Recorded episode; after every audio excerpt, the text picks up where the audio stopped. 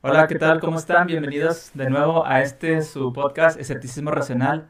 Mis colegas primates, este es el primer podcast del año. Espero que se lo hayan pasado muy bien con su familia, con sus amigos y que pues desde aquí, desde la página, desde el perfil, les deseamos eh, que pues este año sea mejor que el anterior porque la verdad es que estuvo muy pesado, aunque no hay muchas esperanzas con todo lo que llevamos apenas en estos escasos nueve días del año, entonces precisamente vamos a estar hablando un poquito acerca de los acontecimientos ¿no? que, han, que han pasado últimamente. Eh, pues ahora tengo en, este, en esta ocasión eh, el gusto de, de, que me acompañen dos, dos amigos míos que eh, pertenecen a, precisamente a, a, la comunidad de ateos de Monterrey. Y vamos a estar hablando sobre, como les comentamos, pues temas relevantes del día de, de estos últimos días. Y quiero antes que nada eh, presentarlos, ¿no? Eh, tenemos aquí al abogado Lázaro Arroix y al psicólogo Carlos Moreno, ¿sí? Eh, vamos a estar tocando temas sobre las elecciones, cómo, cómo ha estado la, la, los acontecimientos ahí en Estados Unidos. Pero antes que nada, antes que nada, y antes de entrar en tema, quisiera que se presentaran mis compañeros, el que guste empezar a, a presentarse y pues aquí les dejo ahí la palabra a ustedes, ¿no? Correcto, bueno, en mi caso, este, feliz año, los mejores deseos, este, mucho éxito para, para este 2021. Las, las condiciones ahorita, esto, a lo mejor el pronóstico, este, pues nos mantiene un poco alertas, sobre todo como decía Alan ahorita al inicio, en estos, en estos primeros nueve días ya hay varios, varios temas, ¿no? Este, el tema de, de Estados Unidos, el tema también de, de Corea del Norte, que también están empezando como a a querer demostrar el potencial de, armamento, eh, etcétera, ¿verdad? Pero aún así, este, vale, la, vale la pena enfocarnos en, nuestras vidas y sacar lo más positivo de ellas. En mi caso, eh, mi nombre es Carlos Moreno, eh, estudio lo que es la, la, carrera de psicología. Actualmente estoy eh, trabajando dentro de un área que es de Project Management como Project Manager y Scrum Master. Eh, no, no aplicando directamente como un psicólogo clínico eh, la, la, carrera, pero sí la psicología en la coordinación, el manejo de, de equipos de, de, trabajo. Entonces, este es lo que quería comentar ahorita. Eh, pertenezco, como decía Alan, al grupo de ateos de, de, Monterrey. Nací en la ciudad de Monterrey, Nuevo León, México. Tengo 35 años. Este, buenas tardes. feliz año, primeramente. como, como dicen los, los compañeros, Ojalá este 2021 sea un poquito mejor que, este año tan complicado que acabamos de, concluir. Eh, gracias por la invitación. Mi nombre es Lázaro Arroyo Ortiz. Les comentaba, mi nombre es Lázaro, eh, Lázaro eh, Arroyo Ortiz, soy abogado, orgullosamente egresado de la Universidad Autónoma de Nuevo León y soy abogado litigante, eh, veo materia laboral, tengo un despacho y pues bueno, este, muy contento de estar aquí con ustedes. Gracias, gracias. Se me hace muy importante tenerlos aquí con, conmigo en el podcast a mis compañeros porque ellos nos pueden dar una, una opinión muy objetiva sobre, sobre temas importantes que vamos a tratar el día de hoy.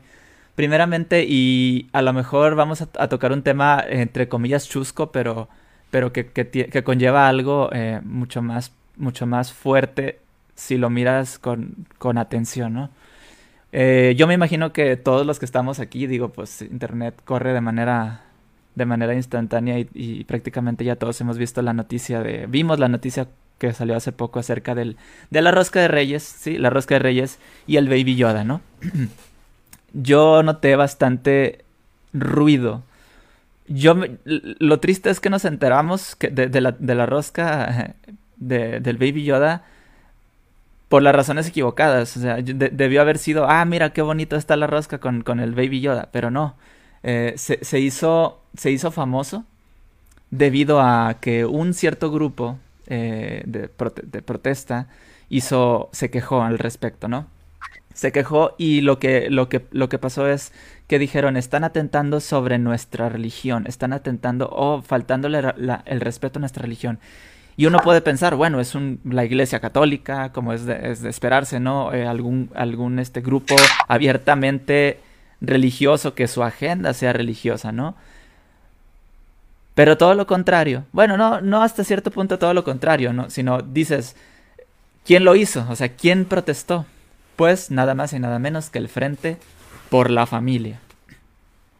¿Por qué me llamó mucho la atención a mí ese tema? Y esto es lo que quiero ahorita, que termine de, darles este, este preámbulo, eh, escuchar la opinión de nuestros compañeros. Que sería el hecho de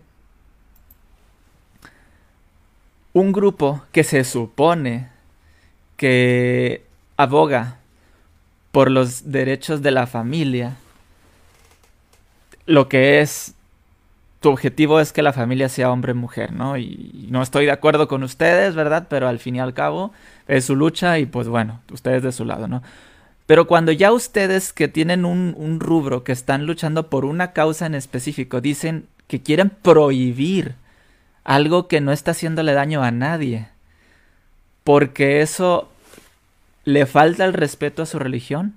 Lo único que están haciendo es que su lucha realmente es que es de prohibición, es de cortar derechos y es de callar lo que ustedes no quieren que se hable, ¿no? Entonces, desde esta perspectiva, quiero decirles a, Carlos y a, Lázaro, desde su punto de vista profesional, cómo cómo esto afecta en nuestra, en nuestra, en, nuestra sociedad, porque este es un grupo que no necesariamente dices, bueno, pues se quejan, no les hagas caso, pero ese grupo que, que está haciendo una queja absurda por, por una cosa como es el Baby Yoda, está presionando para que se le corten derechos a personas del mismo sexo para que se casen o que puedan adoptar niños. ¿sí? Esos niños que se van a quedar abandonados y que nadie los va a querer y que los van a aventar o van a estar de orfanato en orfanato. ¿Por qué? Porque hay un grupo de gente que solamente le interesa que se haga lo que su religión dice, ¿no? Entonces, ¿qué, qué tienen, qué, qué, les parece a ustedes este, este, este acontecimiento, ¿no? ¿Qué, qué, nos podrían aportar acerca de, de lo que estaremos comentando ahorita?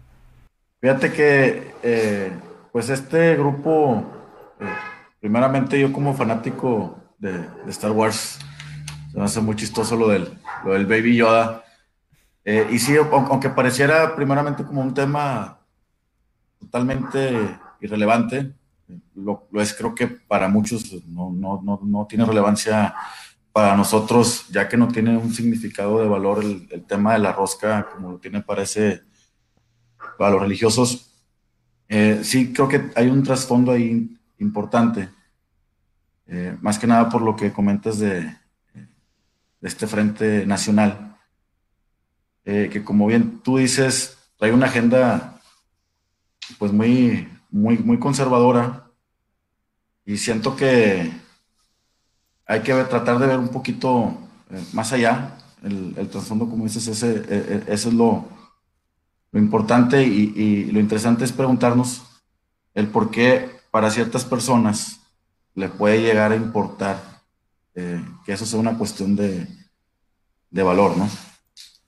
Ah, bueno, y, y, todo esto viene con, con el tema de, de la, del día de hoy, que es la disonancia cognitiva, ¿verdad? Todo estaría alineado precisamente a, a, ese tema central. El primero de ellos eh, que veo relacionado con este tema de, del Baby Yoda, el tema del dogma, que por ahí en una entrevista que comparten, eh, una serie de cuatro, cuatro entrevistas así decirlo, o videos, los pueden encontrar en YouTube entre Jordan Peterson y eh, Sam Harris. Eh, coinciden, al menos en el primero, que es el que he tenido oportunidad de, revisar hasta ahorita, coinciden los dos. Eh, Jordan Peterson, que es un psicólogo canadiense, es también muy renombrado, reconocido. Sam Harris, bueno, sabemos uno de los cuatro jinetes del, ateísmo, también este, un gran investigador. Este, caso de, mencionan o coinciden en el tema del dogma, que la parte más eh, peligrosa de cualquier religión es el dogma. Y es precisamente el dogma porque es aceptar ideas sin, sin siquiera tener, eh, digamos, como que la voluntad, el, el ímpetu o, la apertura para poder cuestionar precisamente ese tipo de ideas que que se arraigan, ¿verdad? No, no cuestionamos en absolutamente nada y simplemente obedecemos lo que nos dicen. Por eso es tan importante para la religión eh, que los, los niños este, sean criados desde el principio, desde la infancia, bajo ese tipo de dogmatismos y de esta forma, pues, ganar nuevos adeptos. el segundo punto que veo relacionado es el del fanatismo. El fanatismo llevado a un punto de intolerancia y que esta tolerancia precisamente se vierte, como lo comentabas, en diversos temas que muchos están relacionados con, con la parte conservadora de, de, la sociedad y el, conservadurismo lo relacionamos mucho por las ideas religiosas. En el caso del, fanatismo, desde la parte de, de, esta, de esta intolerancia, y hay un tema que lo relaciono con el tercer punto, que es el de la inmigración. Hablamos del tema de la rosca de reyes, recordando los Reyes Magos que vienen y entregan regalos a un niño que nace en una ciudad que no fue este, la, la originaria de, de, sus padres. Entonces, muchas de las ideas conservadoras y, tocando, adelantándome un poquito el tema de Estados Unidos, de Donald Trump, toda esta, la idea de construir un muro, de evitar este, la, la inmigración y demás, como eh, esta, esta intolerancia hacia inmigrantes, pues realmente es una, precisamente una disonancia cognitiva por parte de estos religiosos. Sobre todo en el caso de los, de los católicos, que son quienes, celebran o tienen en cuenta a la Virgen María y a los Reyes Magos. ¿Por qué? Porque recordemos que José María fueron precisamente inmigrantes, ¿verdad? Eh, entonces es como, eh, me gustaría como introducir esos primeros cuatro puntos referente a este primer tema que comentas. Ok, pues bueno, eh, digo, e, en este caso es, es algo bien interesante porque como, como una idea tan arraigada, incluso sin, sin, sin llegar a, razonarla de, de, de, desde un punto de vista eh, amplio, ¿no? te, te, casas con una idea y no importa qué es lo que te digan, tú ya no, no cambias, ¿no? O sea, tú no estás dispuesto a escuchar. Incluso cuando la evidencia te es presentada eh, eh, con números tajantes y así, tú decides no verlos y, y, y decides no, o sea, seguir pensando como piensas porque tú crees que tienes la razón, tú crees que tú ya, tú ya no, no tienes que hacer esa labor de, de, de investigación, de, de, todo eso, porque ya para ti lo, lo, que, lo que importa es que, es que tú ya tienes esas ideas, ¿no? Y, y es algo bien interesante. A mí, me gusta mucho eh, en el caso de, de, la, de la psicología ver ver cómo muchas personas, bueno, no tanto es como me gusta, se me hace curioso, se me hace interesante, más que, más que gustarme, me da mucha curiosidad ver cómo un, una idea bien arraigada en la cabeza de alguien puede hacer que haga cosas eh, extraordinariamente deplorables, ¿no? Como, el, como lo que es una de las peores cosas, ¿no? Que es cortar los derechos de las personas. Como una creencia puede volverse perjudici perjudicial cuando no importa lo que pase a tu alrededor, tú, eh, y no importa que probablemente veas que tú estés, que tú estés en, en, en, una posición equivocada o, o, que no tiene sentido, eh, tú sigues bajo una influencia eh, o una, una condición mental la cual no te permite, te, vamos, te bloquea, ¿no? De, de, de, de, aceptar o de ver el panorama de, manera clara. Ya nos, nos, lo explicará un poquito más a detalle Carlos, ¿sí? Y estaremos viendo eso, cómo, cómo afecta desde el tema psicológico hasta el tema social y legal, ¿no? Aquí con Lázaro. De este tema de lo que es la, la rosca de reyes y el tema de, del Yodita, Baby Yoda Grogu, este, mencionaba que veo, veo cuatro puntos. Uno de ellos, el dogma, así me lo voy a intentar aventar rápido. Este, hay un, una serie de videos de una entrevista, una conferencia que dan este, Jordan Peterson y también este Sam Harris, eh, donde coinciden, uno que es también psicólogo y que es este, y Sam Harris, bueno, lo conocemos como los cuatro jinetes de la, del ateísmo, eh, coinciden ambos en la parte de, del dogma, que es la parte más peligrosa de, de una religión, ya que esta parte del dogma es la que la gente hace caso o, o digamos que introduce ideas eh, a su, su, vida cotidiana sin, sin siquiera pasarlas por un juicio racional. Este, simplemente las, las adopta, no, no, tiene esta, no tiene este ímpetu o, simplemente también puede ser una, una parte de, de miedo de, de, llegar a, cuestionar dichas ideas. Eh, es, este tipo de, dogmas precisamente pues recaen en un tipo de fanatismo. Eh, donde lo vemos muy, muy reflejado, este, las personas que, son fanáticas, bueno, se, se apegan muchísimo al grupo al que llegan a, pertenecer, en este caso cualquier grupo este, religioso, y, realmente cualquier idea que, que, sea contraria a la de ellos, pues la, la repelen, se genera un, tipo de, de intolerancia. Y, este, este tipo de intolerancia en grupos conservadores, este, obviamente este, muy ligados al tema de, de la religión y eh, si a lo mejor nos queremos enfocar un poquito con lo que ha sucedido en estos últimos años con la administración de Trump y el tema de la inmigración, vemos cómo este, existe una, precisamente una disonancia cognitiva, ya que si Trump, igual que, que estos grupos conservadores, están en contra de la inmigración, de, que, de la llegada de otras personas de, países distintos, sobre todo América Latina, porque los europeos pues, no dicen nada, pero de América Latina este, hacia Estados Unidos, este, cómo, cómo eso se contrapone con la idea de precisamente la rosca de reyes, los reyes magos, de entregarle regalos a un niño cuyos padres no eran originarios de la ciudad donde nace el, niño Jesús. Entonces, en sí, tanto María como José son inmigrantes los cuales, este, pues, no sé por qué, de, dónde nace precisamente ese, ese, rechazo, esa intolerancia hacia los inmigrantes actuales a, la llegada a otro país. Entonces, esos eran los cuatro primeros puntos, dogma, fanatismo, inmigración y disonancia cognitiva. Sí, otro de los, de los puntos que, que habíamos abordado era cómo, a pesar de ese pretendido valor de inmutabilidad de esos dogmas, cómo las instituciones religiosas eh, las van moldeando un poquito según la, etapa histórica en la, en la, que se encuentren para, para beneficio propio y aún así la gente sigue creyendo en esa inmutabilidad, no se dan cuenta cómo la van modificando para los eh, propios intereses de esas instituciones. En el aspecto jurídico, eh, sí es importante, una, una ley tiene se puede imponer por el, lo que se llama en, derecho el valor coercitivo del Estado, facultad coercitiva, que es imponer a, a pesar de la voluntad de la persona una ley y sus consecuencias eh, jurídicas.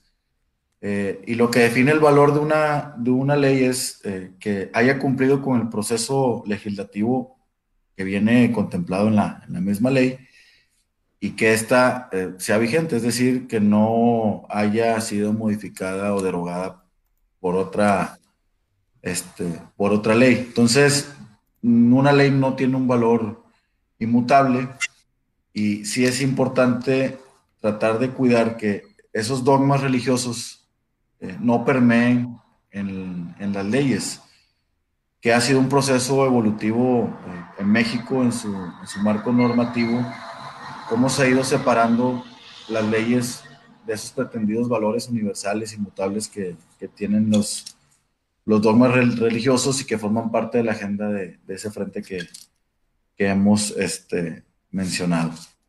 Así es. Sí, es bastante interesante, ¿no? Porque al fin y al cabo todo eso, o sea, lo, lo decíamos al principio y, y, como cuestión dices, dices, ah, pues es que el Baby Yoda una, una cosa chusca, ¿no? Pero si le damos un poquito, le escarbamos tantito, veamos que hay un contexto más profundo, ¿no? No se trata de la rosca, no se trata de, de, de todo este, este, este acontecimiento en cuanto a lo que es eh, el, el hecho de que quieran que no se venda ese producto. En sí realmente ese no es el verdadero problema el verdadero problema es la, eh, las implicaciones psicológicas y sociales que esto que, eh, y el impacto que estos tienen. Yo les comentaba eh, a mis compañeros también que esas personas que, que, hacen una protesta, ¿no? Por, por una cosa, cosa tan, tan insignificante como un, un, una figurita adentro de una, de una rosca, son, los, son las mismas personas que meten presión para que personas no puedan casarse, para que personas no puedan adoptar. O sea, realmente si nos, si nos ponemos a comparar, las intenciones de, esos grupos eh, son totalmente distintas a las que, las que dicen eh, por las que pelean, ¿no? Entonces, es bien interesante ver, ver, esta situación y quisiera este, pasar hasta cierto punto eh, al, al, tema de, de cómo, cómo esas ideas arraigadas nublan la eh, la razón de las personas, ¿no? Quisiera antes de, seguir, quisiera enviar eh, eh, saludos a Orlando, gracias por estar aquí y gracias por la paciencia. Paloma, gracias también por estar aquí. Nos está haciendo algunas preguntas, dice ella. ¿Hay alguna justificación psicológica que explique el por qué que algunas personas, el por qué algunas personas necesitan creer en algo? Bueno, pues yo creo que aquí este, nos mantenemos un tema, este, yo creo que es más una, cuestión del, ambiente, más allá de que el ser humano por sí mismo necesite creer en, algo. Yo creo que el, creer en algo o el, pasar, el, pasar precisamente el peso de la vida o de algunos temas a otra entidad es una, una forma este, que permite al menos a la mente eh, sentir más, mayor tranquilidad, eh, relajarse, y esto lo, lo platicaremos un poquito con, con, el tema del fanatismo, precisamente como y el dogma, de cómo estas, precisamente estas eh, ideas que preconcebimos, que no cuestionamos, es una forma muy fácil, digamos, para, para poder este, evitar gastar energía en, en cuestionamientos, en, en realmente llevar a un, raciocinio sobre lo que nos, nos plantean. Entonces, eh, creo que es, desde mi perspectiva es más una cuestión del ambiente, porque en sí, pues, digo, todos los bebés yo creo que nacen siendo ateos, ¿verdad? No, no sé, no existe la conciencia de una divinidad hasta que le empiezas a meter todo este rollo.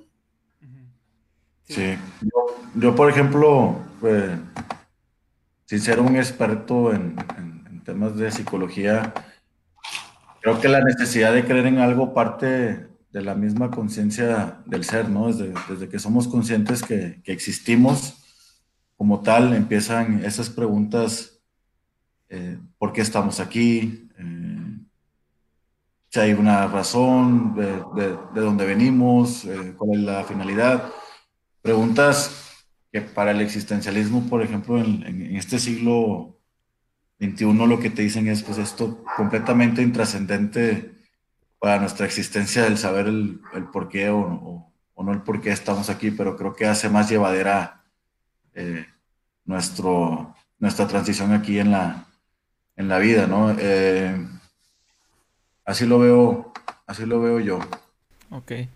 Sí, de hecho, este, tiene, digo, tiene mucho sentido. A veces creer en algo, pues provoca ese efecto placebo de, satisfacción o de, o de tranquilidad, ¿no? Este, el hecho de que pues, creas que alguien te está protegiendo, un ser invisible y más poderoso que uno y más pudiente que uno que te protege, ¿no? Hasta cierto punto, hablando de, de la religión o de, o, de, o de la creencia en un dios o varios dioses. Creer que alguien te protege, pues te da algo en cierta tranquilidad, ¿no? Ante tanta cosa negativa que nos pasa. Pero aquí, aquí el hecho es si es razonable ese tipo de creencia, ¿no? Y, tomando en cuenta la, evidencia y la situación y todo lo que, lo que estamos viviendo, la, el, cómo observamos, eh, o mejor dicho, la observación que hemos hecho en, eh, en cuanto a la, lo que es la ciencia, la, la, naturaleza, cómo funciona y todo, nos indica que realmente no hay una razón para creer que eso sea lógico, ni, ni razonable, valga la redundancia, ¿no? Entonces, e, eso, viene, viene, viene aunado a, a, tantas cosas. Esa es la pregunta del millón. Eh, ¿Existe Dios o no? ¿no? Y de ahí vienen las creencias eh, ciegas tomando en cuenta las, eh, la necesidad que tenemos, ¿no? Y el miedo a la muerte y, el miedo al que qué va a pasar conmigo cuando yo me muera, ¿no? Entonces uno, uno necesita esa tranquilidad, como, como también comenta Lázaro, ¿no? Y, eso, ahorita que mencionabas de, del proteccionismo que nos podría abriendo una divinidad, se vio muy palpable ahora con el tema del COVID, porque, o COVID, no sé cómo, cuál sea la pronunciación adecuada, este, referente a que mucha gente religiosa decía, este, mientras yo esté bien con, mi Dios y, y, demás, este, yo me siento protegido, entonces no es necesario que, que contemple en un futuro la idea de vacunas o que esté utilizando cubrebocas porque Él me protege, ¿no? Entonces, y así sucedieron, sucedieron varios eh, casos aquí en, la ciudad de Monterrey. Este, me acuerdo mucho de uno que fueron a la presa de la boca y entrevistaron a un señor que, oiga, estamos en plena pandemia, se, solicitó que se, quedara en su casa, ¿qué hace aquí la presa de la boca? Y dijo, no, o sea, yo creo en Dios y yo sé que no me protege. Fue la, la, la respuesta así simple, Este, y eso pues no nada más pone en peligro a él, a su familia y al resto, ¿verdad? Entonces eso es una, cómo, cómo ese tipo de, de ideas realmente generan un impacto negativo, no nada más a ellos, sino a toda la sociedad. Bueno. Que, que, deriva de, que deriva también esa creencia de un desconocimiento profundo de, de, lo que es un virus, cómo funciona biológicamente. O sea, son, es una carencia de conocimientos, eh, tal vez hasta básicos de, de, biología, lo que puede reflejar ese tipo de pensamientos, ¿no? Aparte de la, del adoctrinamiento que seguramente tuvo desde temprana edad esa, esa persona. Y a veces es más fácil creer en, en, una, en una cuestión de eh, darle una explicación rápida y sencilla, ¿no? ¿Por qué el virus? Ah, pues alguien está conspirando contra nosotros, ¿no? ¿Y por qué esto? Ah, pues, y le, y le das la, o sea, siempre hemos intentado darle una respuesta ya a las cosas. Queremos tener una respuesta, no nos gusta estar con la duda. Salió el virus y le quieres echar la culpa a alguien, ¿sí? Cuando sabemos que la naturaleza es así, o sea, tenemos un historial de que cada cierto tiempo eh, eh, inevitablemente nos va a caer una pandemia por el tipo de vida que tenemos. Al fin y al cabo, pues somos seres que estamos expuestos, ¿no? Y, pero, pero lo que a nosotros no nos, no nos tiene a gusto, no nos tiene a gusto que, que no sepamos de dónde vienen las cosas. ¿Y, y, qué, qué, hacemos? Le echamos la culpa a alguien, decimos que alguien nos va, nos va a cuidar, alguien nos va a salvar, y ese alguien siempre es unos te dicen es una prueba de Dios y otros te dicen no, es que Dios nos está castigando por ser malos, porque mira, estamos en los últimos tiempos. Eh, este, ah, bueno, cosas así, ¿no? El detalle es ahondar, ahondar en el, en el, hecho de por qué, por qué nos comportamos así, ¿no? Eso es lo importante. ¿Y cómo afecta? Eh, ¿Cómo afecta en, en cuanto a, a lo que es nuestro propio eh, ser, o sea, nuestra, nuestra propia persona, porque nosotros podemos indagar en el ser, ¿no? De la persona, o sea, en la psique de, de, de, cierto individuo, decir, uno como persona individual es así, pero no es lo mismo eh, medir a una sola persona que medir a un grupo de personas, porque es distinto, ¿no? Las masas se, se, se cuantifican o se analizan de manera distinta. En este caso, eh, aunque viene unado, son, son, son estas cosas que quisiera preguntarles ahora sí, volviendo, eh, ya, ya habiendo tomado en cuenta lo que estábamos hablando ahorita, quisiera seguir eh, con, con, con con lo que estábamos hablando eh, y, lo que, y lo que queremos eh, ahorita hacer notar que precisamente es el tema de, de, Estados Unidos. Voy a aprovechar para leer otro comentario que dijo Paloma, que dice, Trump no está, está en contra de la inmigración ilegal, no de la inmigración general. Quien se va por medios legales y quien produce riqueza a un país es bienvenido. No hay que hablar de gratis. Los europeos eh, se van de manera ilegal, menos que los latinos, porque en Latinoamérica hay más pobreza. Ok. Ok, yo, yo tengo, eh, puedo decir así una opinión acerca de esto. Realmente el problema de Trump, y, y, díganme este, si me equivoco o no, pero yo tengo esta opinión. Eh, el problema de Trump no es que él sea racista, ¿no? Es el racismo que despierta en sus seguidores, ¿no? Porque él puede decir, ok, yo nunca dije que los mexicanos son estos, sino digo que los ilegales son esto. El detalle es que la gente va a entender lo que quiere, ¿no? Eh, es mi opinión. Probablemente eh, Trump no sea tan racista como dicen. El detalle es el racismo que, que, despierta en la gente. O sea, realmente al que, al que se ha visto racista es al seguidor de, ¿no? En sí no tanto al líder, sino al seguidor de. los intolerantes, la fuerza blanca y todo ese tipo de cosas, ¿no? Que empiezan a sentirse vamos a ser grande América otra vez porque nosotros, nuestra raza, los blancos, somos los buenos, los que movemos al país, cuando realmente no es así, ¿no? Entonces, no sé qué, tengan que comentar al respecto, digo, eso sería una, una, como una comentario así que, he percibido en cuanto a esta situación, ¿no? Sí. Este, yo creo, bueno, pues coincido primeramente eh, contigo, creo que lo más peligroso de la administración de Trump en el tema de migración, eh, además de las medidas de política que, que, pudo haber tomado, es el discurso de, de odio que, que, lo ha caracterizado. Y pues ahí están las consecuencias de lo que pasó en, en, la toma del, del Capitolio esta, esta semana, como enardeció a las, a las masas y pues bueno, ya creo que todos sabemos qué fue lo que, fue lo que pasó. Coincido con, con Paloma, que también, eh, de hecho, eh, la administración que más eh, ha deportado fue la de Barack Obama, no ha sido la de Trump.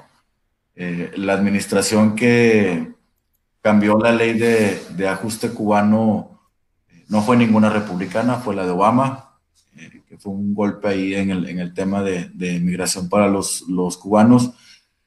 No sé si, si igual y Trump no logró deportar más gente o ser más agresivo, porque también ahí hubo varios mecanismos judiciales que no se lo permitieron mucho, las medidas que él quiso eh, adoptar fueron eh, bloqueadas por el sistema judicial americano. Si, no hubieran sido bloqueadas, habría ver este, los resultados que hubieran tenido.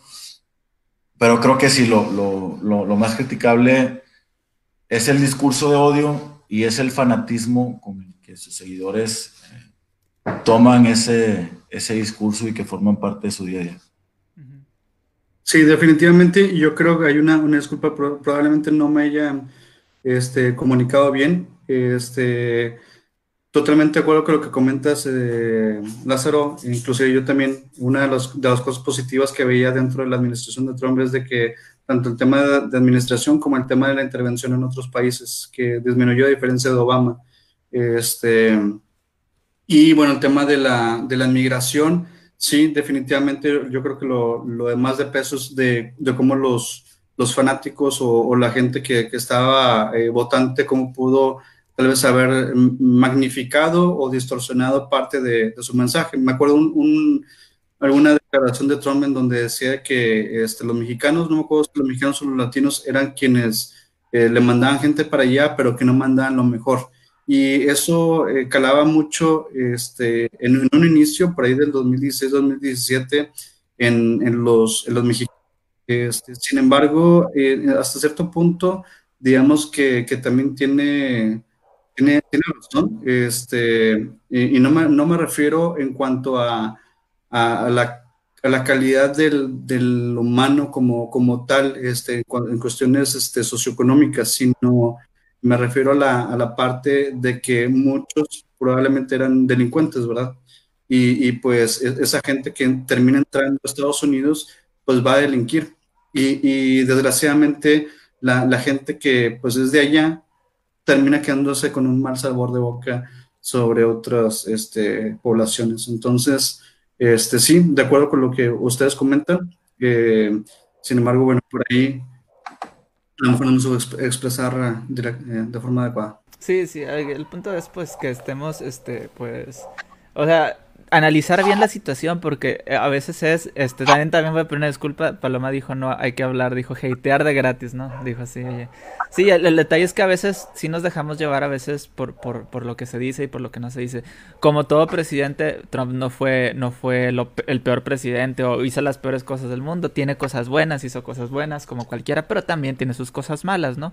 Eh, eh, el, el, problema que hablábamos fuera de cámara, Carlos Lázaro y yo, era que cómo se maneja un discurso de odio, ¿sí? Realmente el discurso de odio no quiere decir que, que, que, que, la persona lo haga, sino que incite a los demás a hacerlo. O sea, e, es muy diferente porque dices, no, es que él nunca ha hecho ni, ni, ni dicho incluso directamente algo, pero el, el, el mensaje se recibe sobre todo para los que son los seguidores y los fanáticos. Ahí viene el hecho de, de, la, de la creencia de las personas ciegamente a lo que dice cierto líder. Por eso es bien importante cuando se es líder de opinión, cuando se es líder político o religioso, tener mucho cuidado con lo que se dice. Trump no es cualquier persona. Nos podrá gustar o no, pero no es cualquier persona.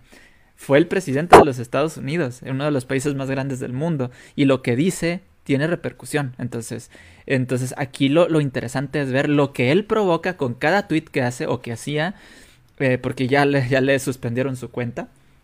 Eh, lo, que, lo que provoca al momento de tuitear o de decir lo que dice, ¿no?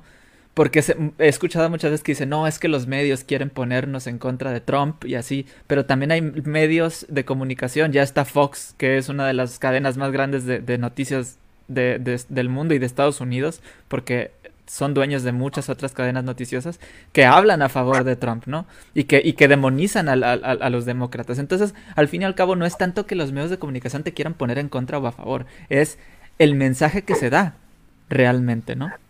Sí, sí, y ahí de hecho, bueno, hiciste que me acordaba de un meme de, de, cuando, esta imagen en la que Jesús está ascendiendo a los, a los cielos y están una serie de discípulos o gente que lo, que se lo encuentra después de que abre la, su, tumba tres días después y, dice Jesús, este, amados los unos a los otros. Y luego la gente de abajo la multitud dice, ¿qué, qué dijo? Y otro responde, como que, que, que, odiamos a los gays, algo así, ¿no? Entonces, donde se distorsiona muchas veces ese, ese, ese mensaje. Ok, ok. Voy a, voy a poner un, punto y aparte nada más para mandar saludos rápido. Eh, llegó ahorita Coral. ¿Cómo estás, Coral? Gracias por el apoyo. ¿Quién es el psicólogo? El psicólogo es Carlos. Eh, Carlos Moreno, ahí está, ya saludó. Eh, Anne Sofi eh, dice hola, saludo desde Francia. Gracias por vernos de Francia. Este, Jesús Corona, saludos. Montserrat, ¿cómo estás? Este, Montserrat es una, una una seguidora de, de, España que nos comentaba que tenía eh, un caso de, corona hace, hace tiempo. esperemos que ya estés mejor, por favor, eh, haznoslo saber en los comentarios. Eh, dice, dice Montserrat que qué piensa el psicólogo Carlos del fanatismo y el abogado que piensa sobre el fanatismo. O sea, los dos. Es lo que estamos hablando precisamente. O sea, como, como, una, como una situación de, de demasiada eh, fanatismo te puede llevar a hacer cosas que pues que no sean razonables, ¿no? Que estén fuera de lo normal. Dice Julieta, hoy cumpleaños, mándame un saludo. Feliz cumpleaños, Julieta.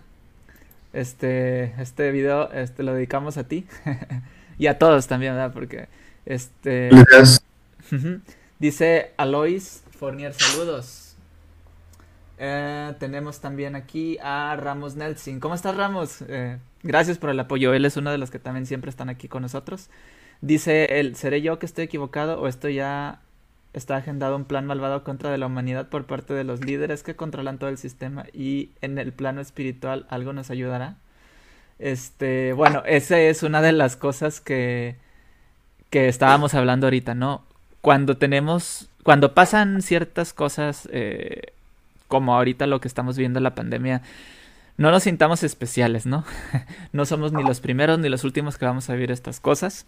Eh, realmente nosotros somos suertudos de tener una sociedad tan avanzada la cual puede encontrar vacunas o puede trabajar de manera de manera ardua para encontrar soluciones para, para problemas que nosotros ahorita no, no hemos, o sea, que, hace 100 años no lo hubiéramos podido solucionar, pues en ningún momento, ¿no? Eh, y, y, y, ese es el punto, ¿no? Eh, ¿Qué, ¿Qué, piensan ustedes acerca de la pregunta esta? O sea, esa, esa duda que hay, oye, es que hay un plan, algo está ahí, algo están haciendo las personas para que nos, para que nos perjudiquen, quieren reducir a la población, esto y lo otro. si bien este, debemos de basarnos en, en la evidencia, en, los hechos, en lo que realmente no está, está palpable eh, y sobre todo como, como se menciona por ahí, hay que tener una tesis y hay que tener una antítesis para poder sacar una mejor conclusión acerca de los hechos, tanto las ideas que a lo mejor para mí son, son las eh, correctas, pero también tengo que someter a, juicio esas, esas ideas, ¿verdad? Por medio de, una antítesis. Eh, y sacar, bueno, una conclusión que sea más, este, más completa eh, acerca de, de, lo que está sucediendo. Yo creo que eso sería lo, lo primero. Este, sí sabemos que hay ciertos temas que, digo, nosotros como simples mortales podemos desconocer acerca de, los gobiernos y cómo se manejan. Eh, lo que han hecho es de que ese tipo de pandemias ya han existido, este, que de alguna forma han impactado eh, a la humanidad durante cientos de, años este, y que el avance de la medicina pues ha, ha permitido que, que, se controlen este, en mayor medida, tal vez después de meses, años, etcétera, pero digo, eso es al final de cuentas lo que para mí tomaría más, más importancia. Este. Pues yo eh, coincido, digo, eh, a, mí lo que mm, me saca de duda que haya esto sido planeado es eh, cómo tantos países con, con diferentes intereses políticos y económicos han tenido que ajustar cintura por el tema de la, de la pandemia. Eso me queda claro que, que, o sea, sería muy difícil creer que se ha concertado un tema global cuando hay países como Cuba, China, Rusia, Estados Unidos, eh, Europa, África, no sé. Sería muy descabellado pensar que todos se pusieron de acuerdo para, para, para este tema de la, de la, pandemia y las medidas sanitarias y algún tema de control de, eh, este, poblacional. No dudo tampoco que los grandes capitales y los, eh, los que concentran el poder, que sí lo hay, eh, hayan sacado tajada de, de, este tema, seguramente eh, buscaron cómo sacarle tajada y, y, no dudo que lo hayan hecho o lo estén haciendo, pero no creo tampoco que sea un plan eh, maquiavélico, preconcebido este, para controlarnos y, y, temas por el estilo, ¿verdad? En cuanto a la pregunta de la otra compañera sobre qué pensaba del, fanatismo, pues bueno, yo creo que una persona puede llegar a ser fanática por, varios, eh, por varias circunstancias. Yo creo que la principal es una incapacidad de empatía y de apertura a, otros pensamientos, eh, la intolerancia a, otras creencias. Pensar que, y volvemos al tema del, dogma con su eh, calidad de valor universal, inmutable, creer que lo que él piensa es válido para todos y para todos los tiempos, pues eh, implica una, una, falta de empatía y, de apertura a otros, otros pensamientos, ¿no? Creo que hay de, de generar el, en el fanatismo. Y falta de conocimiento, ¿no? También. Sí, claro, sí, no, la, la, la ignorancia siempre es como que un ingrediente esencial ahí de la, de la receta del, del fanatismo. Sí, el, el, detalle aquí es que, que por ejemplo, eh, esta, esta plática la he tenido muchas veces, ¿no? Yo, viene, viene muy, muy interesante porque otra cosa que eh, platicaba con, con, algunos amigos uh, por ahí era que eh, cómo han crecido las, las, por ejemplo, los medios y las, las páginas que, que hablaban sobre teorías conspirativas, que pues ya tenían sus seguidores, pero a partir de, de la pandemia eh, crecieron muchísimo, ¿no? Eh, con sus teorías y mucha gente empezó a creer cosas. Y es normal, o sea, que, que la gente desconfíe, ¿no? Es normal que la gente desconfíe, es, normal que muchas personas no, no, no estén seguras y, y, duden de todo. Es que bueno ser escéptico. Eso es algo que promovemos, de hecho, aquí. El escepticismo, que no le digas que sí a toda la primera. Que si dudas de la, de, la, de la vacuna, bueno, es normal, ¿verdad? Que, que, dudes que, oye, ¿por qué? Y así. Pero un poquito de investigación nos puede sacar de dudas. O sea, tampoco la información está eh, no está escondida como, como en tiempos antiguos, ¿no? Donde las bibliotecas y las universidades estaban reservadas para, para cierto grupo de personas. Ahorita tenemos internet donde la información se filtra sí o sí. O sea, la información está sí o sí. Entonces, con un poquito de investigación, un poquito de, de, de, de, rascarle tantito a Google, vamos a encontrar mucha información y vamos a sacarnos de muchas dudas, incluso de, evidencia de, en contra de las vacunas, porque hay muchos videos evidencia, y lo hago así porque es entre comillas, de que las vacunas es una mentira o que cuando se las aplican que, que, que se las ponen con tapa y que, ay, que no, que no es cierto que se las ponen. Hay, hay mucha evidencia visible acerca de eso, pero realmente son videos siempre sacados de contexto, ¿no? Siempre sacados de contexto, videos que no están puestos completos, ni siquiera dicen de dónde sacaron a veces ese tipo de videos, entonces se crea mucha confusión porque viene viene esa situación donde, donde creas una, una, una, una mentalidad de paranoia, o sea, si la gente ya está paranoica y viene alguien y dice, ah, mira, es que no le, no le pusieron la, la, la, la, vacuna, ¿no? Pero si tú ves ese video eh, completo, te das cuenta que la situación no fue así. O sea, siempre es importante ver la fuente completa, no un pedacito. Porque ver un pedacito de, cualquier fuente te va a confundir. Te va a hacer pensar algo que no es. Hay muchos ejemplos sobre eso. El detalle es que allí es donde nosotros tenemos que tener cuidado de dónde agarramos la información, ¿no? O, por ejemplo, lo que comentaba Bill Gates, ¿no? O sea, de que, bueno, este, teorías de la conspiración de que Bill Gates ya había mencionado el tema de la pandemia hace unos, unos años, ¿verdad? Este, que decía, bueno, ya ves, entonces ya lo estaba planeando desde hace mucho tiempo. O sea, el tema de la pandemia es algo que ya ha surgido este, anteriormente en la historia de la humanidad y que va a seguir eh, surgiendo. Y inclusive ahora un tema que es este, mucho más importante, este, porque por ahí hay también este, ciertas ilustraciones, ¿no? En donde se ve este, como un, pececito que es la pandemia y luego algo que lo devora ese, a ese pez, que es la, el impacto económico y algo más grande que es el tema del calentamiento global. El calentamiento global, conforme se vaya, hay un descongelamiento, habrá muchos cuerpos de animales, de seres eh, vivos que estuvieron congelados durante cientos de años, tal vez miles, y que dentro de ellos haya bacterias, haya virus que jamás hayamos conocido. Entonces, esos, el, día de mañana podemos estar propensos a, que nuestros cuerpos sufran por algo que, que si bien ya tiene, que es más viejo que, nosotros, eso no quiere decir que no sea igual de potente o de efectivo para causar bajas humanas o de, seres vivos en, en, el futuro. Entonces, el tema de la pandemia con el calentamiento global definitivamente va a ser algo, yo lo visualizo como recurrente y que por esta razón, bueno, este, valdría muchísimo la, la pena este, potencializar este, la, la, medicina las siguientes décadas. Que algo interesante que comentaste, Alan, eh, todo este tema del acceso a la, a la información que, vivimos en esta época de, nunca antes el humano había tenido tanto acceso a la información y a generar tanta información. Eh, hay, un, hay un pro y una contra. El pro, pues es, creo que pues es muy obvio que, podemos acceder a muchísima información de forma muy fácil.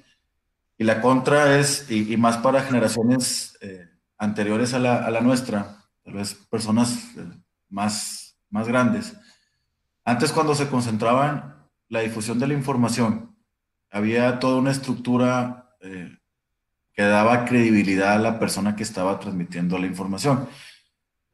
Es decir, si la información te la da eh, la BBC, te la da eh, CNN, te la da otro medio de información, tú esperas que esa información sea verídica. Y tal vez, que no digo que sea de esa forma, ¿no? pero ya, ya eso sería desviarnos un poquito los intereses de los medios de, de información, pero mucha gente se quedó con esa idea y trasladan esa, esa percepción con lo que ahora se ve por internet y no disciernen que ahora cualquiera puede este, subir un video y, decir cualquier cosa, pero se quedaron con esa percepción de los medios antiguos de, difusión de información que tenían cierta veracidad o, presumían cierta credibilidad y la han trasladado. Por eso yo creo que a todos nos pasa en nuestros grupos de WhatsApp con las familias, eh, de las tías, cómo mandan, tías y tíos, cómo mandan eh, un video de no sé dónde de, Facebook de alguien hablando de X tema y lo dan por cierto porque están acostumbrados a, cómo se transmitía la, la, información antes. Es aquí tratando de aterrizar un poquito el,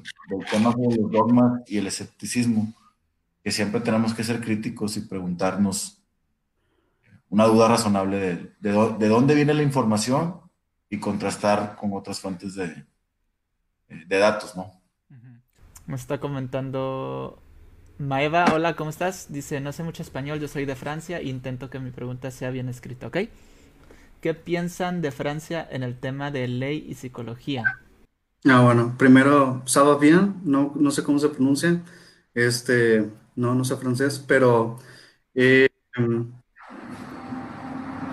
no, no conozco la, Francia actual, no es como que me haya metido mucho. El hecho, yo creo que eh, sí, sí sé que a lo mejor en el caso de, Macron está teniendo tiempos difíciles ahorita en el manejo de la, de la pandemia, este, pero digo, históricamente siendo este, el epicentro de, de personajes eh, ilustres que pues precisamente toda esta revolución de René Descartes y, compañía este, brindaron al, mundo, estoy seguro que antes de, esto y más. Es una disculpa que no pueda a lo mejor describir mucho, pero no tengo ahorita un contexto amplio de, Francia. De la pregunta, este, pues, ¿qué, puedo decir de Francia, no? Es eh, modelo para lo que es el, los cuerpos normativos de, de Occidente, el derecho romano, el derecho franco-germánico, pues es, eh, junto con el anglosajón, los dos grandes modelos de, normativos occidentales, grandes innovadores, la Declaración de Derechos Humanos es francesa, eh, nuestro código civil es, es francés, este, hay algún mezcladito con, con, alemán también. No, pues un país que siempre eh, ha innovado, siempre creo que ha sido vanguardista en la lucha de los derechos humanos. Lo seguimos viendo hoy en día y creo que sigue siendo modelo ahorita, a veces aquí cuando criticamos las protestas de, ciertos grupos sociales, eh, siempre ponen como ejemplo a los franceses, ¿no? Eh, ahí incendiando París como lo hicieron en su momento con la Revolución Francesa. Entonces, pues eso es lo que pienso en cuanto a sus leyes, eh, siempre innovando como sociedad y, y a la, a la vanguardia de los, del respeto a los derechos humanos. Así es. Dice, dice Paloma, vengo de familia de médicos, créanme que es real. Obviamente debe de haber muchas personas que están luchando con esto, ¿ok? Sí, o sea, estamos hablando del corona, ¿no?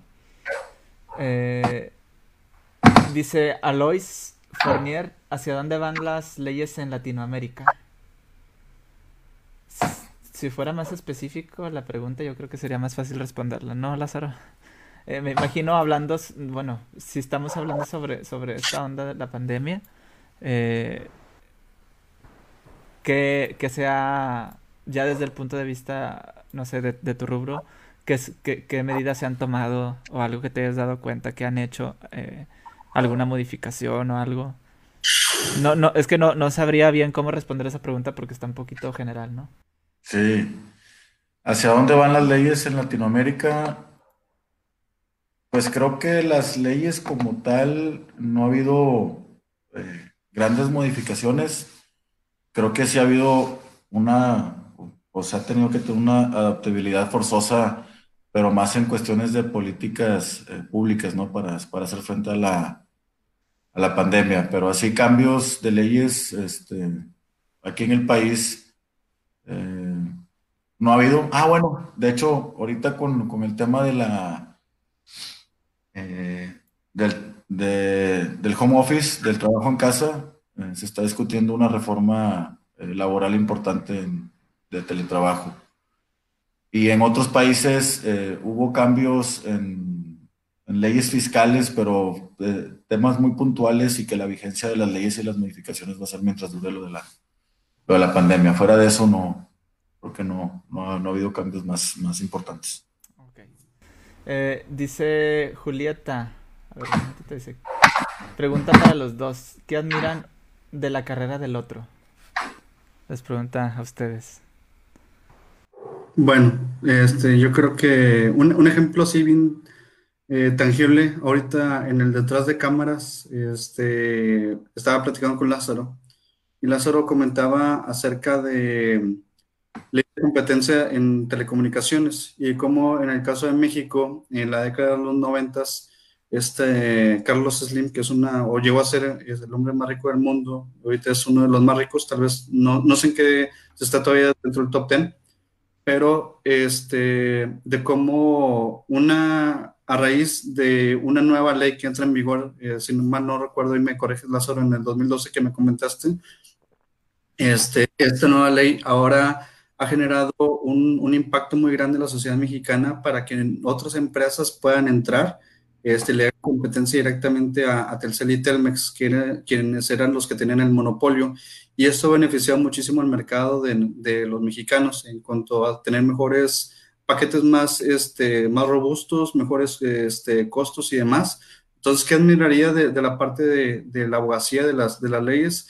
Es que cuando topas a abogados que son, eh, que están embebidos y que están convencidos de su, de su carrera y lo utilizan para el bien de la sociedad, el, impacto para todos nosotros es, es sumamente significativo. Lo mencionaba Lázaro con el ejemplo de, Francia, los derechos humanos y, demás. E, ese es el impacto que tienen las, las leyes en, nuestra vida cotidiana. Pues yo, por mi parte,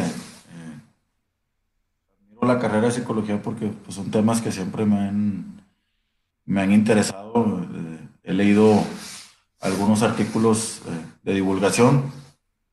la verdad no he tampoco leído bibliografía completamente o con valor científico así pleno de, psicología, pero sí, sí me gusta leer normalmente temas de, de, divulgación sobre psicología eh, dentro de mi eh, campo profesional, pues eh, también se aplica mucho lo que es la, la psicología laboral. De hecho, uno de los cambios más interesantes en el ámbito laboral fue la, la norma eh, para prevenir riesgos laborales por estrés. Eh, pues obviamente todo eso tiene implicaciones en la, de la psicología laboral. Entonces, esos temas siempre me han llamado mucho la, la atención.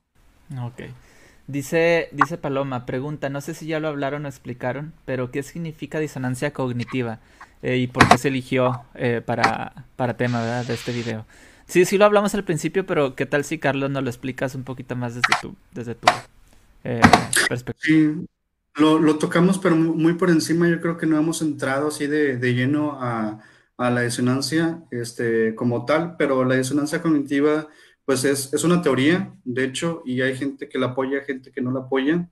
Este, en mi caso, pues soy de los que lo apoyan. Eh, nace eh, de un psicólogo que se llama, se llamaba Leon Festinger en la década de los 50 y esta teoría lo que plantea es de que una persona este, puede llegar a tener dos ideas, este, por así decirlo, que, que sean eh, contradictorias en sí y que esto generen, eh, ya en, casos a lo mejor un poco más este, críticos, eh, problemas de, de, ansiedad, por lo que genera el, al, al, ser humano, al, al estima y, el, sentimiento que, que, tiene, ¿verdad? Eh, por ejemplo, el hecho de cómo, cómo me sentiría yo, que, y sobre todo ahorita que en, el mundo actual de las redes sociales, pues todo está muy a la vista del público y, los videos que, se graban y demás.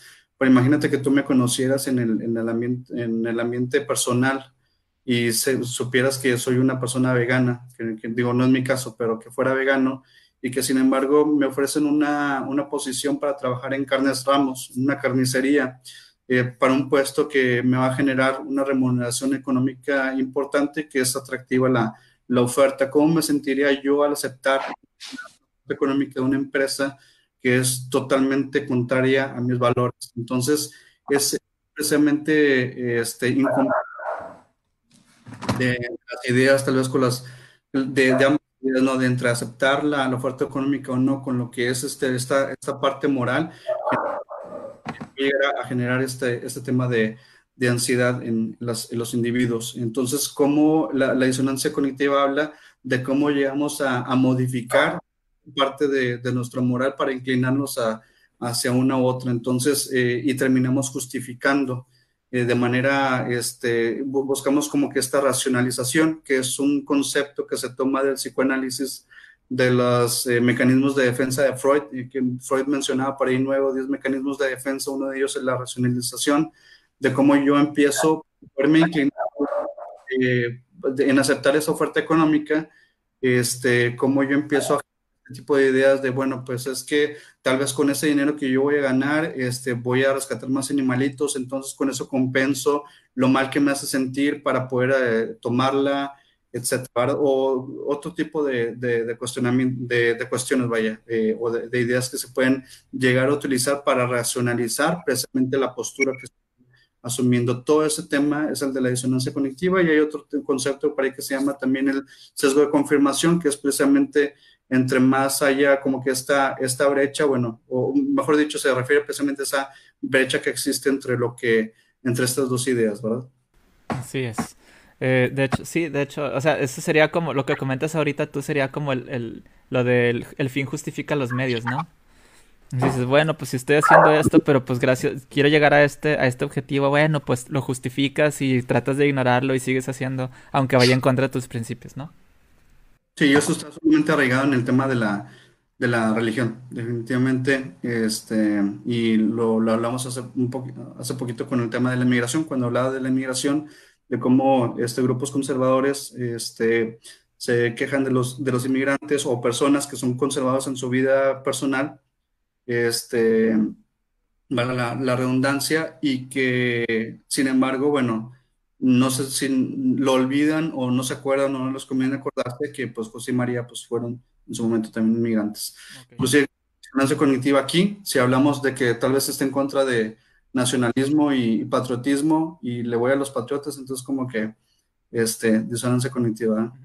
Vamos a hacer una cosa, como ya se nos está haciendo un poquito tarde, vamos a tratar de, de responder un poquito más como concisas las, las, preguntas, porque nos están haciendo bastantes y, y, pues igual y pues tiene que ver, ¿no? Al fin y al cabo tocamos los temas que, que teníamos eh, planeados, eh, a pesar de, de, de, los problemas técnicos que, que tuvimos, pero al, al, parecer pues estamos como quiera estamos recibiendo la, respuesta de, de, las personas que están aquí así, eh, interesados. Les agradecemos que estén aquí y que, que quieran, que sean tan eh, curiosos y, y, quieran preguntarnos cosas, ¿no? Hay alguien más, aquí dice Alois, dice, soy de Francia y sé que mi español, y sé español pero no muy bueno, no te preocupes. Estoy estudiando leyes ella hizo una pregunta que dice, me gustaría a mí saber si hay progreso en leyes en México, que es el país más conocido de Latinoamérica a lo que ayer fue. O sea, ¿qué progreso, cómo han progresado o cómo ha, avanzado la cuestión de, la mejora de, las, de, la, ley en México, ¿no? En general. Podríamos ponerlo desde una perspectiva, ¿no? O sea, ¿cómo, ¿cómo es mejor México ahora que hace 10 años? No sé. Sí, pues bueno, voy a hacer, tratar de ser muy conciso.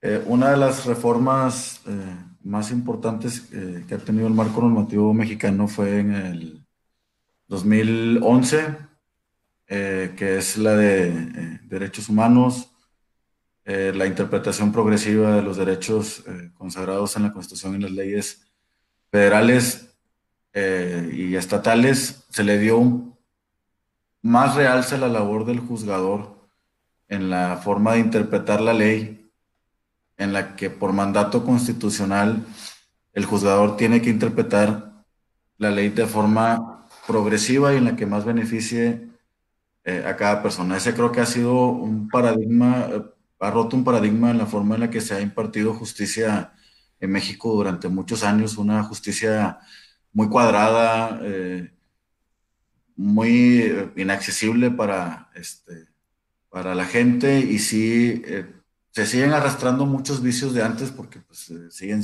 habiendo funcionarios que todavía traen la vieja escuela, pero ya digamos en, la, en cómo se imparten las clases y en las mismas labores que ha tenido el Poder Judicial eh, se ha tratado de, de permear ese tema.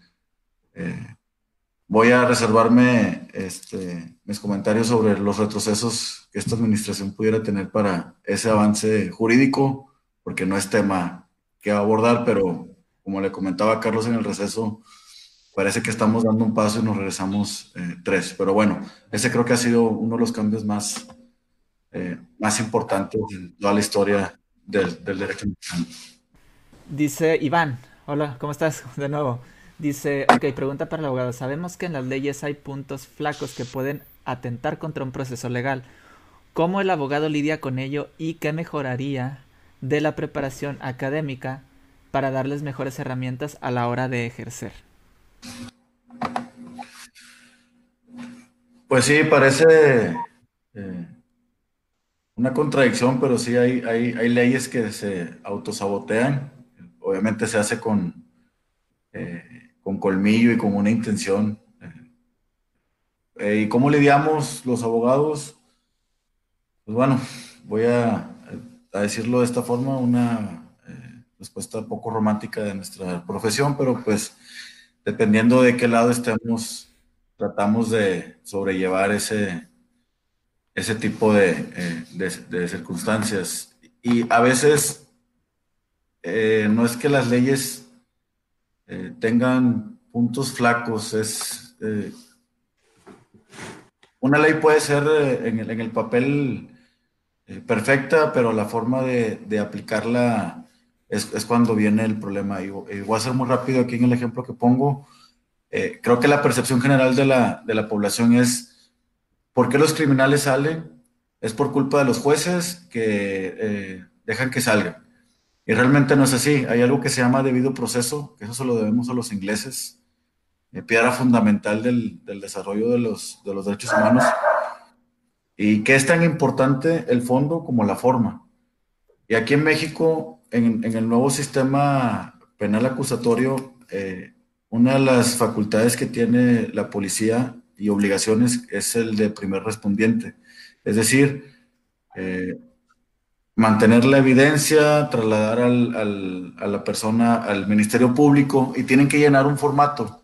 Ese formato, yo con una licenciatura y ahorita cursando mi segunda maestría no lo hago para echarme flores ni nada, pero lo que voy es, ese formato, para mí, con el grado académico la preparación académica que tengo, me sigue resultando difícil de entender y de llenar.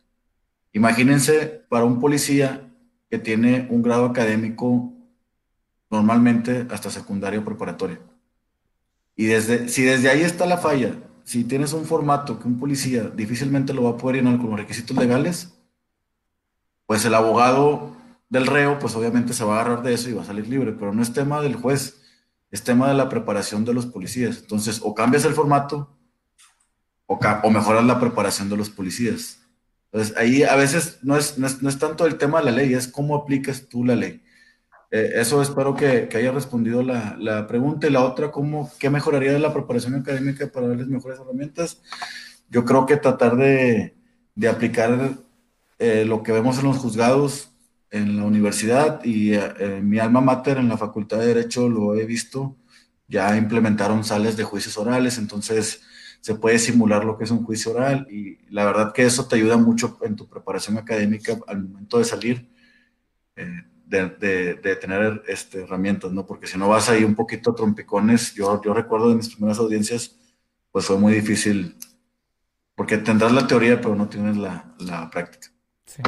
Bueno, viene ahora otra vez una, una, pregunta para... De hecho, eso ya la habíamos, la habíamos eh, visto en el, en el pasado, pero pues no tuvimos buena señal. Dice, pregunta para Carlos. Dice, sabemos que su carrera es muy poco valorada. ¿Cómo lidiar con el estereotipo? Si vas al psicólogo estás loco. ¿Cómo hacerle ver a la sociedad que si tienes gripe y vas al médico y no hay ninguna vergüenza en ello? Eh, pero si tienes un problema emocional, ¿no está mal visto pedir ayuda?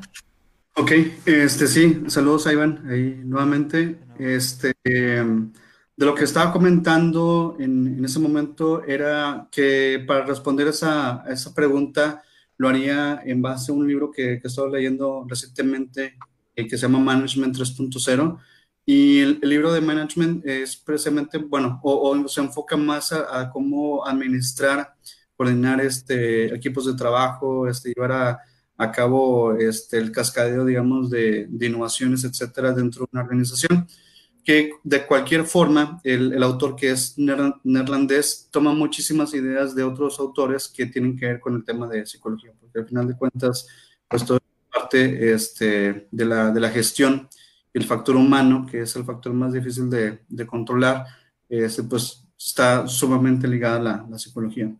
Eh, tienen que ver con temas de motivadores, etc. Eh, pero de en base a ese libro, digamos que existen agentes de, de cambio que, que, son, digamos, como que el, puñado de personas que están este, totalmente casadas con, con, una nueva idea.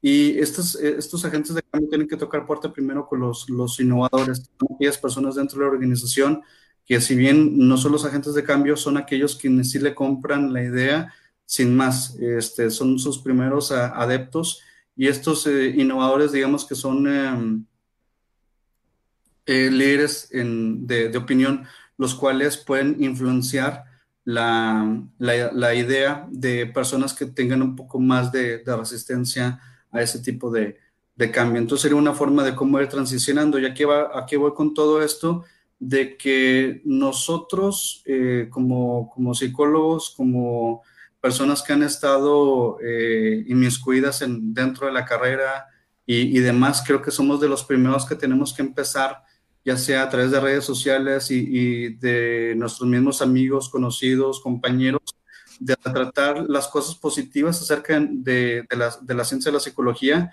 para que de esa forma la gente entienda que no es atender a, gente que está loca, sino que cualquiera puede ir al, psicólogo para simplemente tal vez modificar alguna conducta que, no nos, que no nos gusta, que muchas eh, personas a lo mejor han hecho énfasis en, eso y que tal vez, eh, bueno, tal vez eh, si son muchos, es, algo que yo tengo que cambiar, ¿verdad? Entonces, todo ese tipo de, cuestiones yo creo que necesitaremos em, empezar nosotros por precisamente plasmar lo, positivo y que a partir de ahí pues ya este se llegue a, a permear y bueno, ahí responde si esto si se justifica la, la respuesta. Ok. Sí, no, y, de hecho es una cuestión ya cultural, ¿no? Hay que educar, hay que educar poco a poco, ¿no? A la población de que eso no es para locos, no está mal realmente eh, tratarse la salud mental, ¿no? Dice Paloma, felicidades por tu segunda maestría, Lázaro. Gracias, Paloma casi para concluir, quisiéramos nada más hacer un hincapié en, en, cuanto a este tema inicial, ¿no? Tomando en cuenta eh, lo que es la temática de, la página, que es las creencias, las creencias tanto políticas como religiosas de las personas. Tenemos un grupo, eh, vamos a recapitular, mejor dicho, tenemos un grupo religioso, ¿sí? Que su, que su creencia no, no les permite ver más allá de su, de su propia de su propia burbuja, ¿no? Ellos creen que todo lo que, lo que afecte a su religión está, está incorrecto, a pesar de que hay evidencia de, de, que no todo lo que dice la religión es, es moralmente aceptable. Tiene cosas buenas y cosas malas, como todo, ¿no? Y tienes, tienes un grupo político en el cual se demoniza al lado contrario. No importa si el otro a lo mejor tiene buenas intenciones, el, el hecho es no, no tanto entre partidos, yo, yo más me voy hacia los seguidores, hacia, hacia la gente que, que, que, realmente cree que su, su, posición es la correcta y la de los demás está equivocada, ¿no? Entonces, quisiera, quisiera englobar y, como tomar este, ese, ese punto y, que, que, lo pudiéramos analizar así de manera rápida para poder darle conclusión al, al, podcast sobre cómo realmente ¿cómo podríamos plantear una tipo solución para la división tan, tan grande que hay últimamente? Yo lo he notado, no sé si ustedes lo, lo, han visto así, pero por ejemplo, yo he notado que, que ahorita se, ha tratado de dividir. Los grupos son, ya no hay diálogo entre grupos contrarios. Siempre hay peleas, siempre hay señalamientos, siempre hay, eh, unos suben videos de cierta cosa y otros hablan de lo peor del otro bando. Eso es algo que siempre hemos hablado aquí. Pero desde el punto de vista psicológico, desde un punto de vista legal, ¿cómo podríamos tratar de solucionar ese problema desde, desde la raíz, ¿no? O sea, ¿cómo podemos hacer que en vez de que nos peleamos todos batalla campal, es decir, ¿sabes qué? Pues yo sé que al igual que yo, tú quieres lo mejor para el país, ¿no? O sea, y, lo mejor para nuestra sociedad, depende de qué estemos hablando. ¿Cómo podemos eh, aprobar, eh, mejor dicho, no, eh, alentar el diálogo antes que el, que el conflicto? Vale, este, un poco complicada. yo creo que desde mi perspectiva, yo creo que el dogma está muy inmiscuido en en muchas, muchas cosas, ¿no? O sea, hablamos del, de la cuestión del fanatismo, el nacionalismo, este, el patriotismo, son, o sea, inclusive conceptos que están muy, muy arraigados. El hecho de yo haber nacido en un país, este, ya, ya me genera cierto tipo de cultura y, de ideas que, que, me pueden hacer sentir eh, superior. Y ahí tenemos el ejemplo de, Hitler, por ejemplo, es una, una raza aria, etcétera, ¿verdad?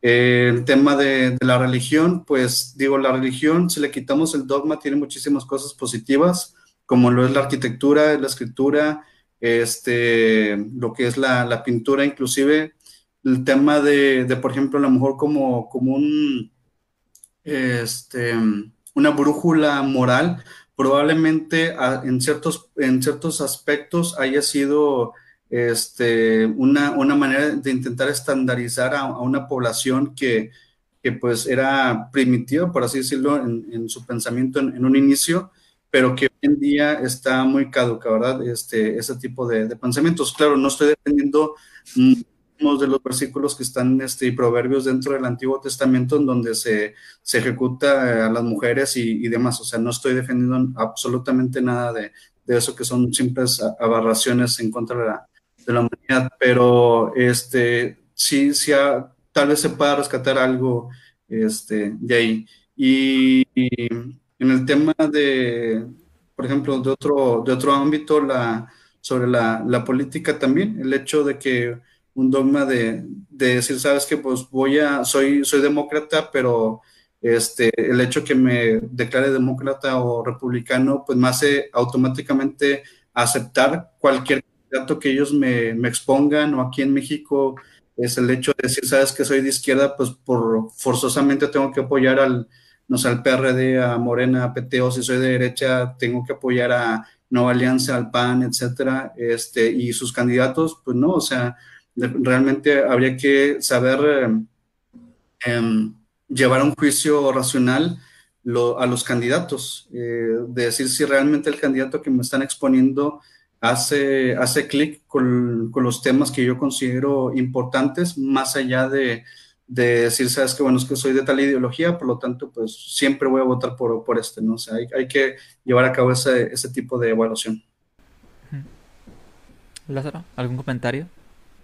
Eh, sí, en el tema eh, religioso, pues creo que es, es, es muy complicado eh, desde que pretenden darle una validez universal inmutable a todas las a todas las normas, a normas que ni siquiera tienen carácter de eh, moral.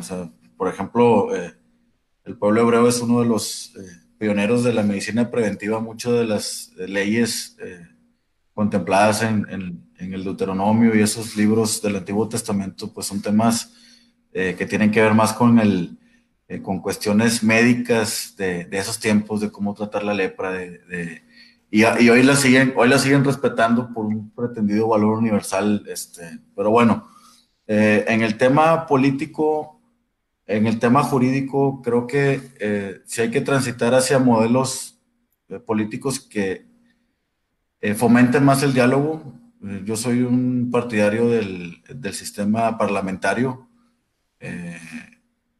más específico eh, los modelos europeos, que aun cuando tengas a, las minorías políticas, eh, se les dan ciertos derechos de veto que obligan a última instancia siempre a tener una apertura de diálogo. Y creo que aquí en México, por ejemplo, eh, ahorita hay una concentración de poder muy peligrosa en, en, en la administración actual y, eso, pues a veces, por ejemplo, eh, no se ocupa ahorita ni siquiera el diálogo porque tiene cierta mayoría política para sacar leyes y, ni siquiera se ocupa este, mantener un diálogo abierto con la oposición. Creo que en, temas jurídicos sí se tiene que tratar de implementar medios que a las minorías les permitan, pues literal, forzar el diálogo en todo caso.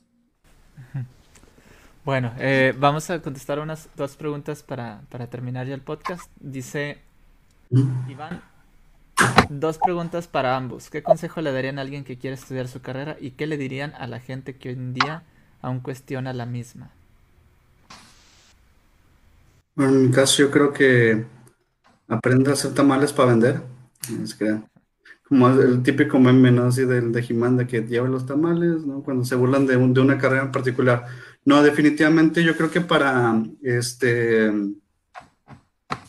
e, esa parte de, de, cómo irte introduciendo la, a la psicología y sobre todo este, de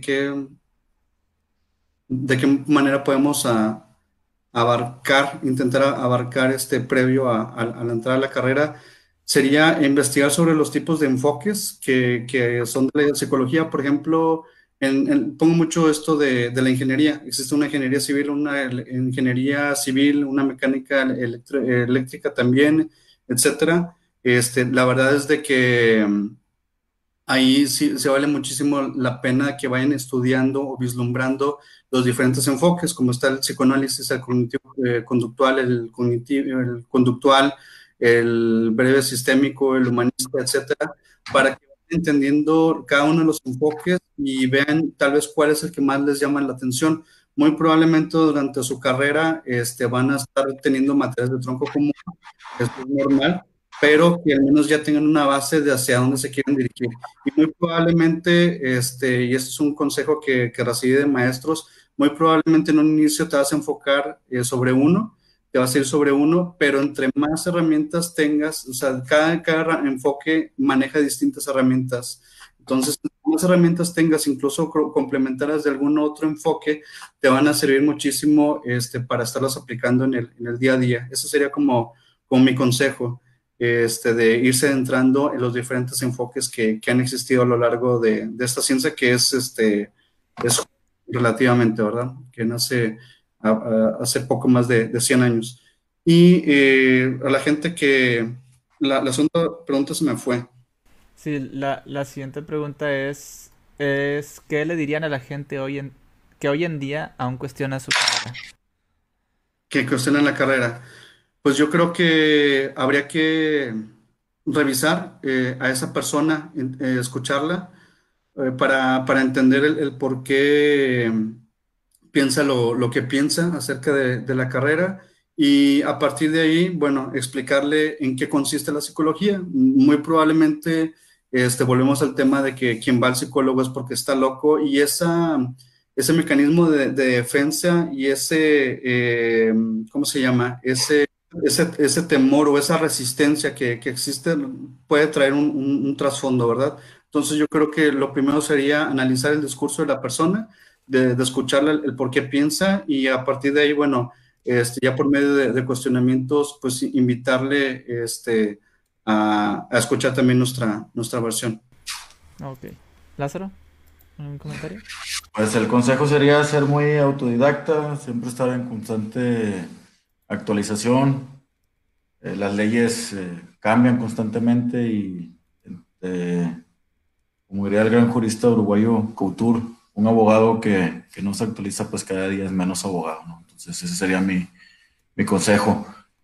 Y de los que hablen de la carrera de, de, leyes, pues bueno, aquí los abogados tristemente tenemos muy, muy mala fama, de hecho hay muchos chistes de, de abogados. Eh, pues nada, uno intenta hacer bien las cosas y poner en alto la carrera y, y, y, la profesión de uno, que yo en mi caso, y sé que Carlos también, pues nos apasiona y, y la amamos, ¿no? Entonces, de nuestra parte queda tratar de ser lo más profesionales y éticos en el, en el ejercicio. Así es. Sí, bueno, pues este, les agradezco bastante que me hayan acompañado aquí al podcast. Eh, me gustaría, si ustedes, si ustedes quieren, eh, en algún momento volver a, hacer algún alguna plática, ¿no? Ya sobre algún tema más específico y que nos, y nos podamos, este, podamos expandir, ¿no? Eh, lo que son los temas, eh, los, sobre todo el hecho de, por ejemplo, cuando ahorita nosotros hablamos casi, casi generalidades, ¿no? De, cosas. No andamos en, en, algún, en algún tema en específico porque hay tanto que decir que no nos alcanza el tiempo. O sea, podríamos estar hablando sobre por ejemplo, la disonancia cognitiva o sobre la, el, el, tema de Trump durante tres horas más y no acabaríamos aún así. Entonces, igual y digo, ustedes tienen la puerta abierta, cuando ustedes gusten eh, pueden hablar aquí otra vez. Eh, un momentito. Eh, un momentito, se me trabó aquí. Sí. Eh, podemos, podemos nosotros eh, hablar sobre temas específicos y, y, que podamos este, nosotros ahondar más, ¿no? En, en algo ya, ya más, más por separado, ¿no? Este, invitarlos a, a, a ti, Lázaro, solo y Carlos por, por tu cuenta. Ahorita ya los conocieron, ya saben quiénes son. Igual, si, si, si ustedes gustan, los podemos tener en, un futuro, ¿no? Ya nos podríamos de acuerdo si es que ellos, eh, pues, les gustaría volver a participar. También les agradecemos a todos por sus preguntas eh, y por sus comentarios. Muchas gracias por la participación eh, y estamos aquí para para poder responder, ¿no? Poder sacar dudas, sacar... Mucha gente ahorita no sabe ni, ni para dónde hacerse. Tratamos de sacar la, la información más objetiva, por eso eh, estamos esmerándonos aquí en, en, la página en conseguir personas que, que, sean profesionales y que sepan del tema del que están hablando, ¿no? Para no invitar a cualquier persona que dice lo primero que se le ocurre y luego andar desinformando, ¿no? Entonces, eh, estamos aquí para eso, ¿no? Y bueno, eh, ya empezó la temporada 2 de estos podcasts. Eh, y la siguiente semana vamos a tener a un grupo de ateos también, pero de la Ciudad de México. Este grupo se llama Activismo Ateo MX, probablemente algunos los conozcan por ahí.